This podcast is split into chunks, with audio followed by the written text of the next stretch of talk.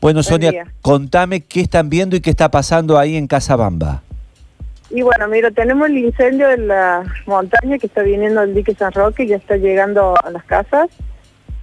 Y del otro lado tenemos el río Crecido que han abierto las compuertas sin previo aviso. Oh, Así que ¿Están estamos encerrados acá. Sí, los bomberos vinieron, se volvieron.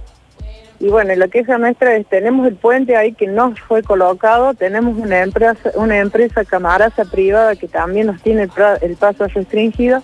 Hace dos años que estamos con esta lucha y bueno, y hoy se ha complicado de todo, de todos lados. La verdad que estoy muy angustiada porque es muy feo lo que estamos pasando. O sea, te- tenemos una abuela con oxígeno, niños, Upa. Eh, eh, ¿Por qué, Luchi, no, no aclaramos un poquito de qué se trata para recordarle a la gente dónde está Casabamba y qué le pasa? ¿Por qué esta gente está a merced de un encierro rodeado por agua y fuego? Casabamba es un poblado, es un barrio, digamos, que depende de la calera, que está como quien va a Carlos Paz, pero por la zona del dique, que digamos Sí. bordeando a lo que es el río Suquía. Este grupo de pobladores, que son unos 100 aproximadamente, han vivido y viven de antaño ahí, pero hace un año, un año y medio aproximadamente, una empresa ha colocado un portón que no les permite el ingreso y el acceso con facilidad. De hecho, la municipalidad de La Calera, antes de las elecciones, es lo que hace alusión Sonia, había propuesto y había llevado, había construido un puente exacto. y el puente está tirado, ¿no? O sea, Sí. increíble. No le construyen el puente para que esta gente pueda salir. Y vos fíjate, tienen el fuego que viene por la montaña y el río crecido. ¿Cómo Sí, salen? Exactamente. ¿Cómo salen, Sonia? No podemos, no, no podemos salir. ¿Por qué han puesto un no- portón? Perdón, perdón que eh, la ignorancia. ¿Por qué, por qué es un barrio cerrado?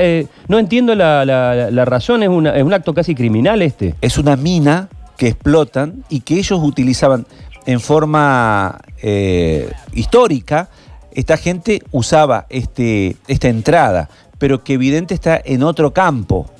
Tendrían que haber hecho un paso para la gente Pero, que, pero- lo, que lo tienen. De hecho, lo tienen, Sergio, pero cualquier persona no puede y tiene que tener el documento. Es, es algo realmente hasta inconstitucional para mí.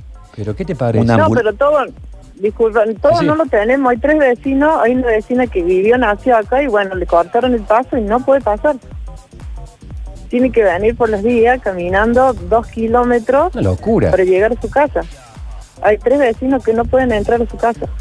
Y a nosotros hasta ahora nos están dejando pasar y bueno, que van a hacer voladuras, quieren sacar piedra. Así que... ¿Qué- empresa es? Tiene que alguien escucharnos, por favor. ¿Qué empresa es? Estamos urgentes. ¿Ah? ¿Qué empresa es? Camaraza, Camaraza. ¿Y ustedes han hecho alguna presentación? Per- per- eh, perdón, ustedes están, ustedes están urgidos ahora, en este momento. El fuego y el agua los tienen rodeados. Pero les pregunto, Sí. ¿han hecho alguna presentación ante la justicia y algún... este Sí, sí, hay dos abogados que están en la justicia, sí. Hicimos un recurso de amparo, este, bueno, los jueces le dieron teóricamente favor a él, que se hiciera cargo de la municipalidad, pero la municipalidad también se borró. Mira, yo recién llamo al intendente, le llamo a Juan Sandoval, ninguno me contesta, nadie hace nada por esto. Lo único que me contestaron fueron ustedes, porque... Ay, no, no sé qué decirte, mira, estoy desesperada, realmente.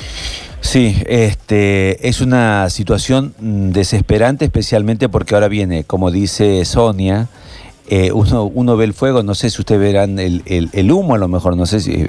no- no Sí, estamos tapados en humo, ceniza, Claro. encima los autos quedan de este lado, no son capaces de avisarnos, de decirnos, bueno, va a crecer el río, ¿me ¿entendés? Es algo, nos tienen abandonados como si fuéramos a hacer nada, eh, así que tenemos, los autos de mis hijos están de este lado de la vía. Uy, por Dios, por Dios.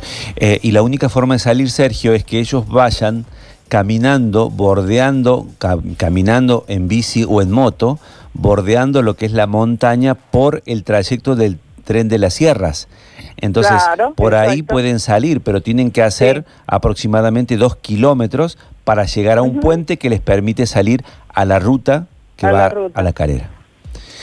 Bueno, eh, compartimos la desesperación de usted, Sonia, y ve- vamos a ver qué podemos hacer desde aquí. Bueno, muchísimas, muchísimas gracias por atenderme y bueno, por favor ayúdenos.